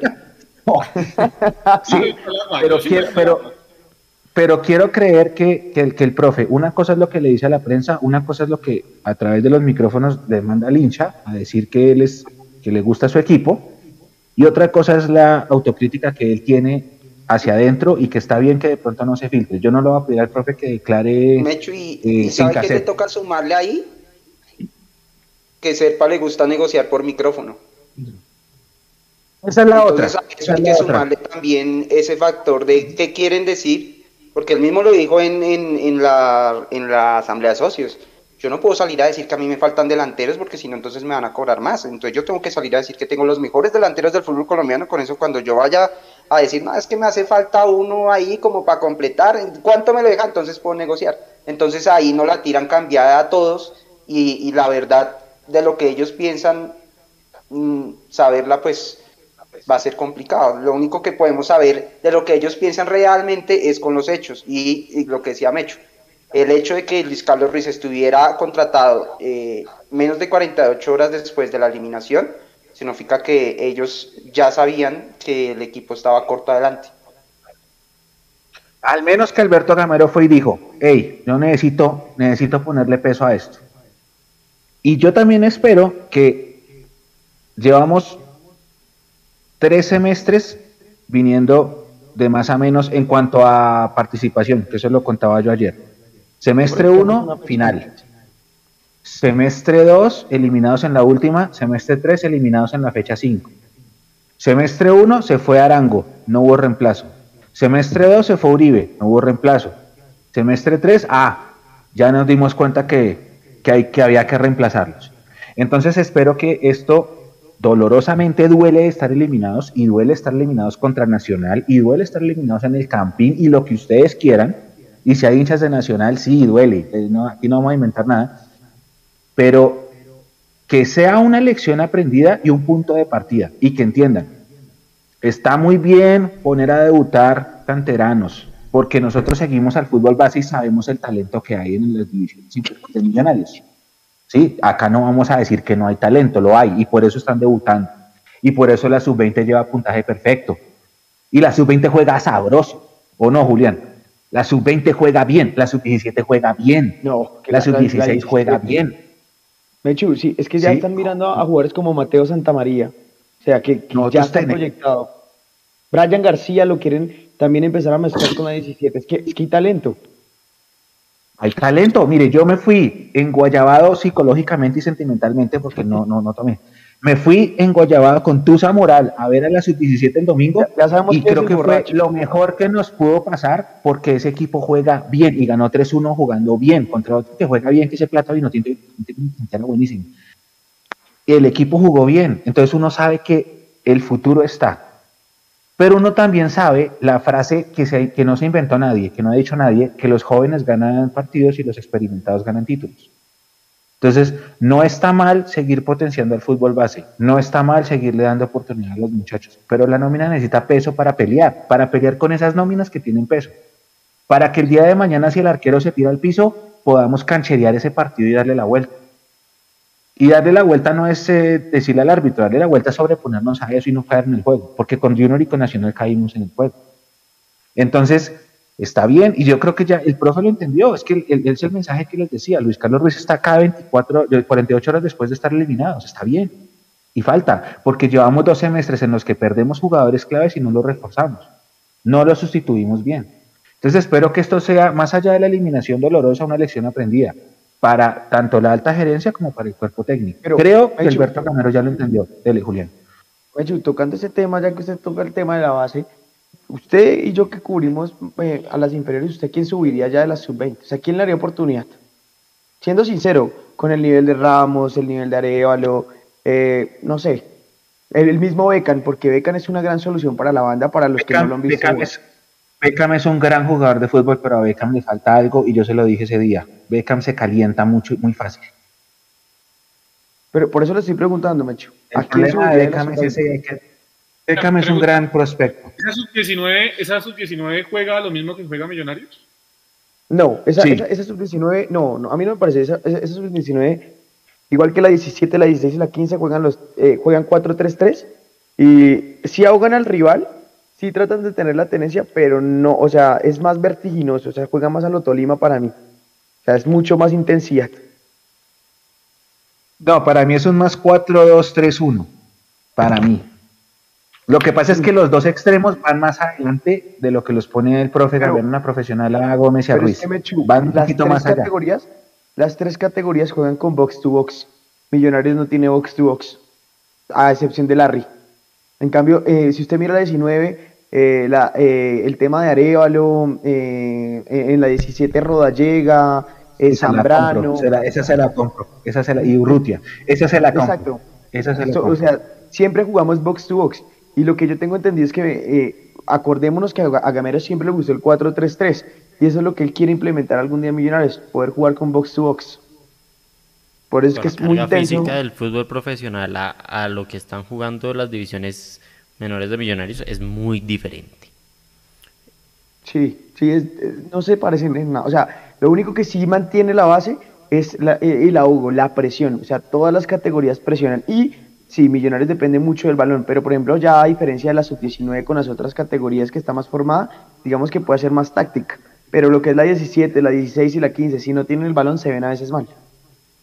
Pero eso nos pasa también a nosotros. Lo que pasa es que los, los comportamientos tácticos, más allá de lo del box to box, entonces así se la compro completamente, los comportamientos tácticos de los equipos del fútbol base sí se parecen mucho. Sí. Los movimientos, ¿sí me entiende? Que cuando vamos saliendo el volante central se mete como un defensa central más para hacer una línea de tres y soltar los laterales, la forma como los extremos van y vuelven, eso sí es un comportamiento táctico muy parecido. Pero a, mí me insisto, sí tenemos, sí tenemos como, eh, o sea, algo diferente, eh, o sea, como algo parecido en los delanteros, ¿no? Porque eh, en el tema de lo que era Carvajal o el mismo Ñate o en la 17 lo que viene haciendo Neiser Villarreal es que son jugones, ¿no? O sea, no son el típico nueve área estancado arriba que fija centrales, sino que vienen a, buscar el juego. En eso así también se parece un poco a, lo de Gamero. Pero lo que no tenemos es el box to box. Entonces, digamos que para mí, por eso la, generación de juegos sí es muy diferente. De acuerdo, si quieren entender más tengo una, tema que hablan ahí con Mecho y Julián, no se pierdan las transmisiones de los partidos que van en Facebook. Siempre pueden ver los partidos que, gracias a, a Julián, a Mechu, al Cone, a la Cone, se están transmitiendo en Facebook para que lo sigan viendo y, y, puedan venir acá a debatir. Yo aquí les estaba poniendo cuidado muy atentamente. Eh, ya, ya para ir cerrando, Mechu, ¿qué queda para concluir ahí del tema? Y, y lo último para invitarlos al programa habitual. Tengo una pregunta para usted y un mensaje. El mensaje es agradecerle a la persona que dio el super chat. Ustedes no se imaginan, nosotros tenemos un montón de productos de Mundomillos y estamos en proyecto de hacer varios y las donaciones que ustedes hacen a través de los Chat no solamente nos ayudan a crecer profesionalmente, sino también a crecer en ese proyecto que tenemos de, seguir potenciando la marca Mundo Millos. Así que muchísimas gracias. ¿Quién fue el que hizo el superchat, Nico? ¿Lo tiene la mano? Sebastián, Sebastián Sánchez. Ah, Sebastián. me lo encontré en Occidental. Se, me acercó, se me acercó después del partido, me saludó y, se presentó y, y gracias a Sebastián Sánchez por el apoyo y aquí siempre bienvenido nosotros tenemos, tenemos el magazine. Estamos tratando de buscar la forma de seguir creciendo con, con, con más ejemplares del magazine porque nos dimos cuenta el, el domingo que se están quedando cortos. Entonces, eh, esto, esto que acaba de hacer Sebastián, de verdad nos ayuda muchísimo. Ustedes nos ayudan a crecer, como decía Nico, así que muchas gracias. Y si ustedes como comunidad nos quieren seguir ayudando, esos superchats sirven mucho. Y la pregunta para Nico es... de John Torres. Llegó, gracias, gracias. ustedes no saben en serio lo que significa para, la empresa Mundomillos que ustedes nos ayudan a, crecer y si se han dado cuenta y nos siguen desde el 2020 se han dado cuenta de la evolución que ha tenido Mundomillos en sus presentaciones, en su producción, en su línea gráfica, en la gente que hemos contratado. Eh, nos trajimos a, Julián, miren, Julián ahí. Entonces, hemos trajimos a Jason el año pasado, hemos crecido, Alvarito también nos refuerzo este año, hemos crecido mucho y ustedes también son parte fundamental. Nosotros siempre decimos, ellos es grande por su comunidad, su comunidad la hace más grande.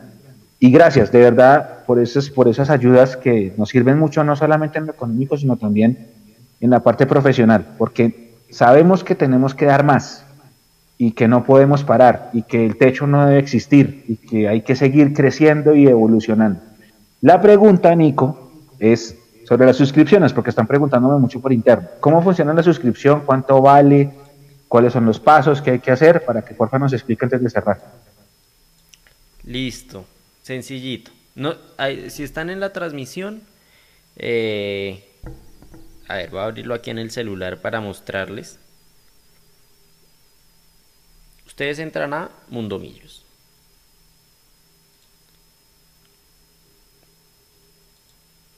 en Facebook. Y ahí está el botón, si lo ven, que dicen suscribirte.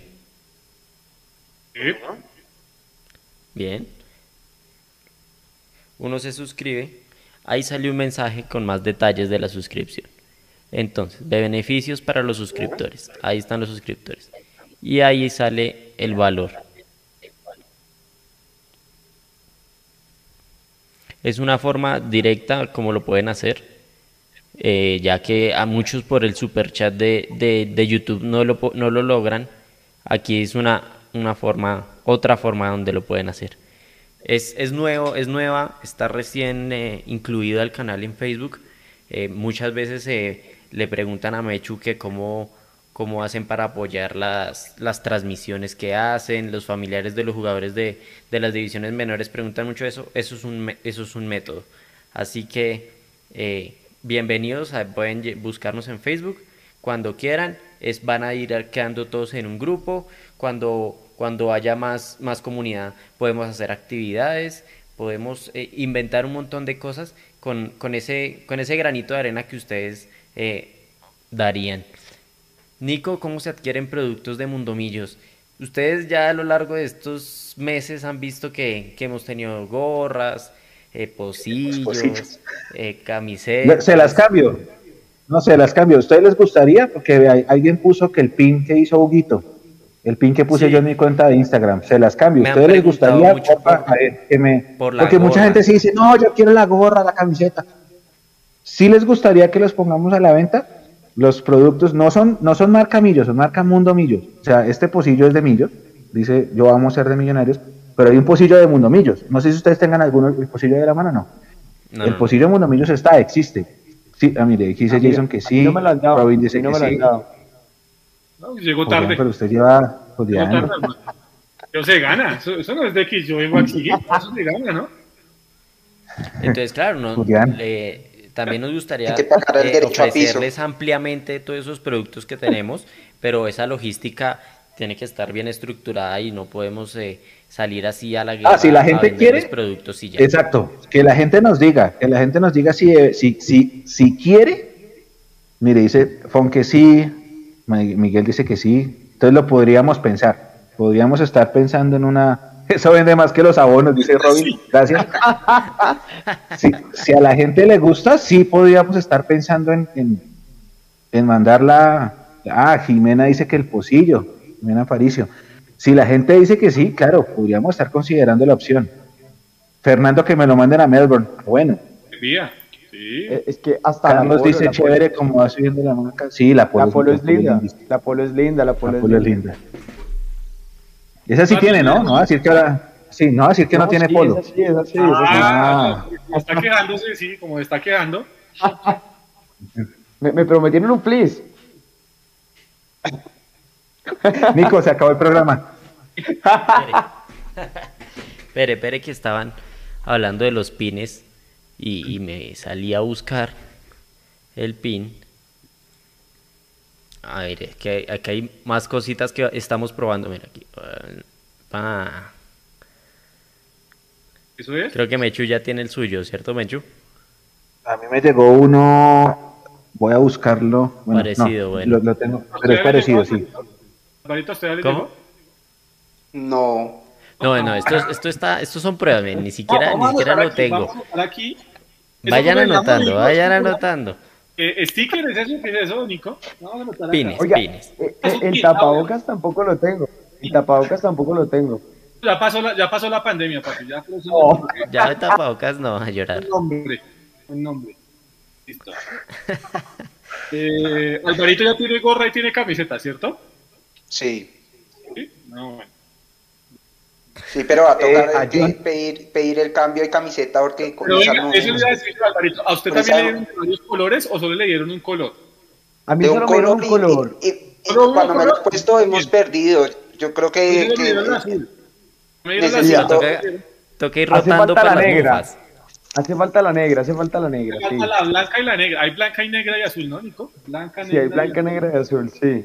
Blanca, negra.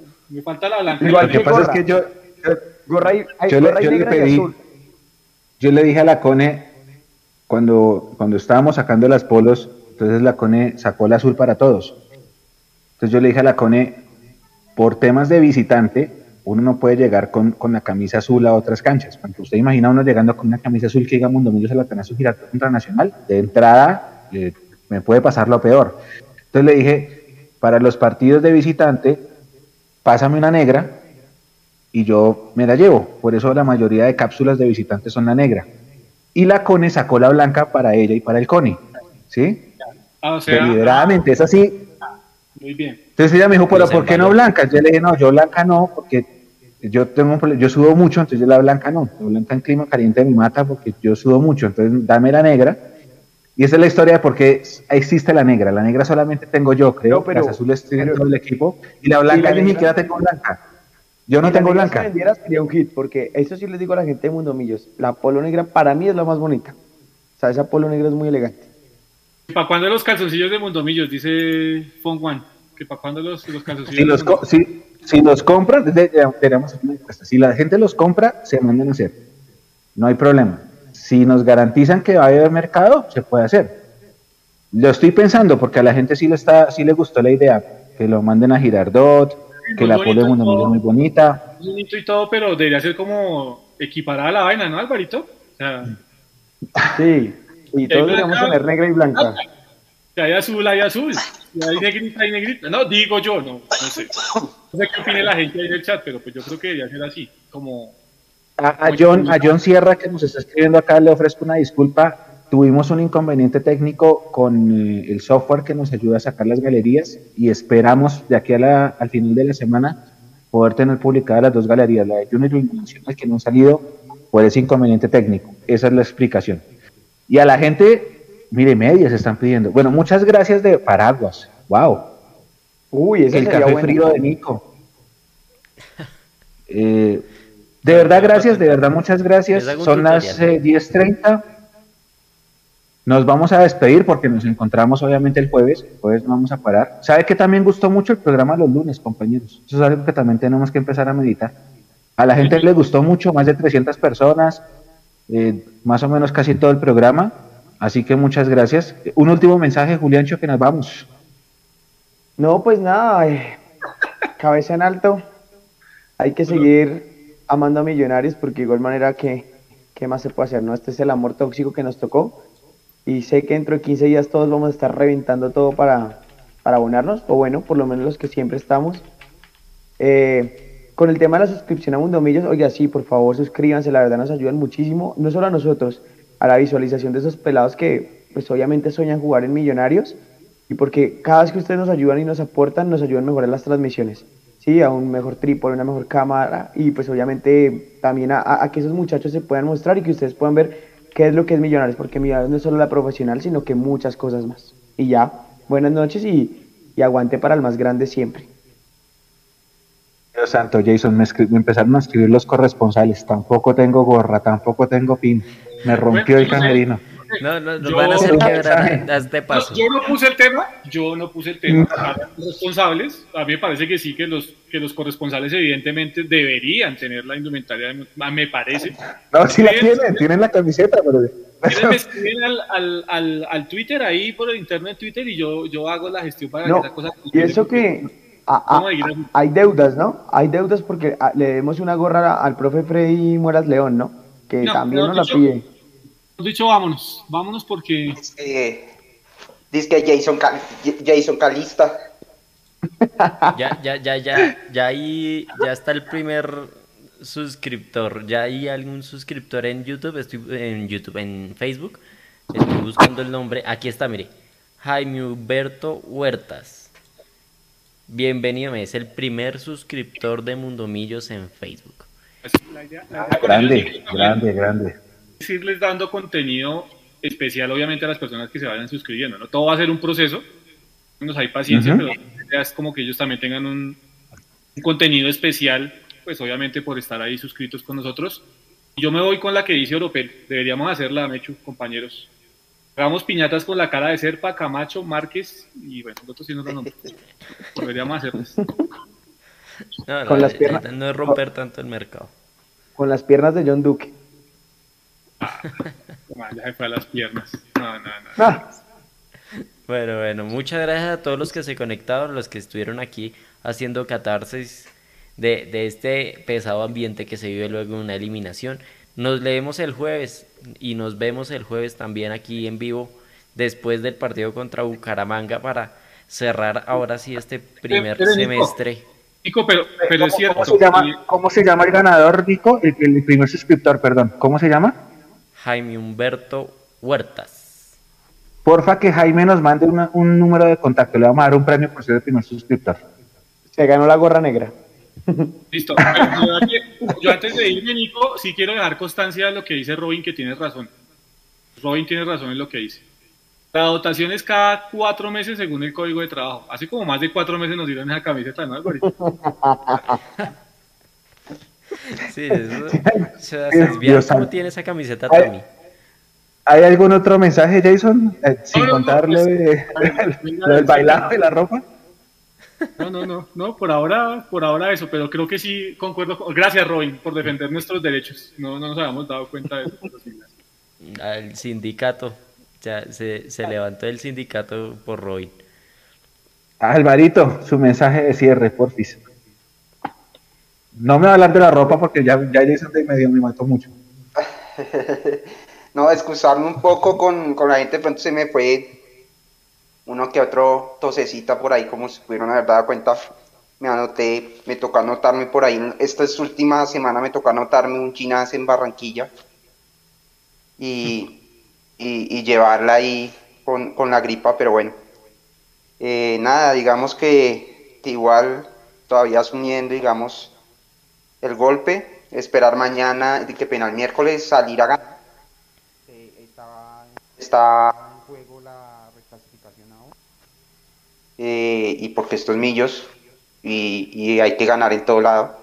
Entonces, eh, nada experimento, nada de darle minutos a los que no tuvieron oportunidad, si a menos de que en, los entrenamientos se lo hayan ganado, hay que salir a ganar, hay que salir a ganar y cerrar el, el torneo eh, pues digamos que decir lo mejor posible no, no llena, pero hay que salir a ganar, así de sencillo.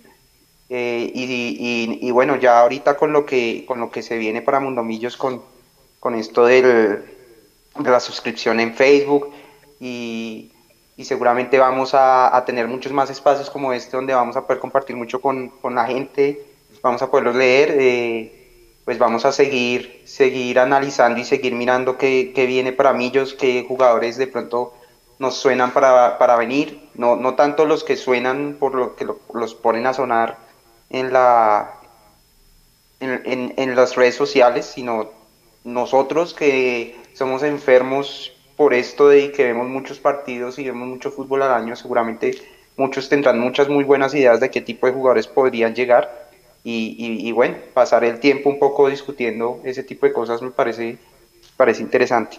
Y, una forma de, aprender también mucho del mercado de, lo que podríamos llegar a tener. Eh, esperar, esperar entonces el partido el miércoles y, nos volveremos a ver seguramente en el live del jueves para seguir analizando lo que viene para Millos. Y ojalá así como se movieron con Luis Carlos que se sigan moviendo y que tengamos el equipo armado esta semana inclusive ojalá o sea, hay que, hay que, armado y armado bien, para, para empezar a pensar en, que, en lo que se viene, que es ir con toda por esa Copa Colombia y, ir a volver a pelear la liga, ya no se nos puede escapar más. Gracias, Alvarito. Efectivamente, como dice Robin, mañana hay que hacerle fuerza a Costa Rica. Yo por mi parte lo haré. Eh, Juan Pablo se merece ir al Mundial. Lástima lo de Perú hoy. Estábamos haciendo fuerza. Pero sí, ojalá, hay que hacerle fuerza a Costa Rica y, y mandémosle toda la buena vibra a, los ticos, a ver si logran llegar al Mundial contra Nueva Zelanda. Una de la tarde juega mañana Costa Rica. ¿Por qué canal va a ese partido, Mecho? Por Winmas, va por Winmas. Ah. Y hay que hacerle fuerza, ojalá, ojalá Costa Rica pase eh, al Mundial. Eh, gracias de verdad a todos, son las 10.37. Gustó el programa el lunes, algo que tenemos que reflexionar y mucha gente conectada, muchas gracias. Nosotros nos vamos a encontrar nuevamente el jueves porque el campeonato no ha terminado. La, ilusión sí, pero el campeonato no. Y hay que estar hasta el final.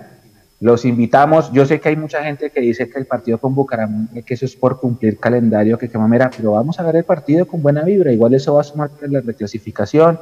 Si ganamos hacemos 51 puntos y se van a burlar de Santa Fe que porque hicimos 51 y superamos a Pinto y no somos campeones, no importa eso va a sumar a reclasificación y la reclasificación nos puede terminar dando cupo a Copa a final de año como pasó para enfrentar este año a Fluminense.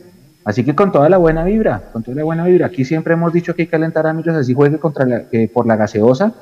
Y así el partido con Bucaramanga parezca un partido por la gaseosa. Yo los invito a que, a que sigan el partido, a que se conecten a la transmisión nuestra, que vamos a tener como siempre. Y el jueves vamos a estar acá otra vez, porque esto no para Nos encontramos el jueves en el tercer en el perdón, en el live y el miércoles en el tercer tiempo y no se despeguen de nuestro contenido. Nico, usted empezó, usted cierra el, el live de hoy. Y a todos muchas gracias de verdad y gracias por todo porque nos sirvió para hacer catarsis este partido. No me he hecho nada más, nos vemos el miércoles en la transmisión del partido, nos vemos el jueves en el live, síganos en, en todas nuestras redes sociales eh, no siendo más, vamos a cerrar ya este programa sorpresa que les, que les tuvimos el día de hoy. Un saludo a todos los que están en el chat. Buena energía para el miércoles para cerrar el semestre y, que, ojalá ganemos eh, con, y que terminemos con pie derecho este, este, estos cuadrangulares que, que ya se fueron al carre. Entonces, un saludo para todos. Camiseta de, mi, de Mundomillos para Copito. Me toca sacar camisetas para gatos, para perros para que vistan a sus mascotas. Ah, también, pensé, pensé, que iban a decir que también que la negra, que porque no la tiene nadie. chao, chao. Solo Millos loca.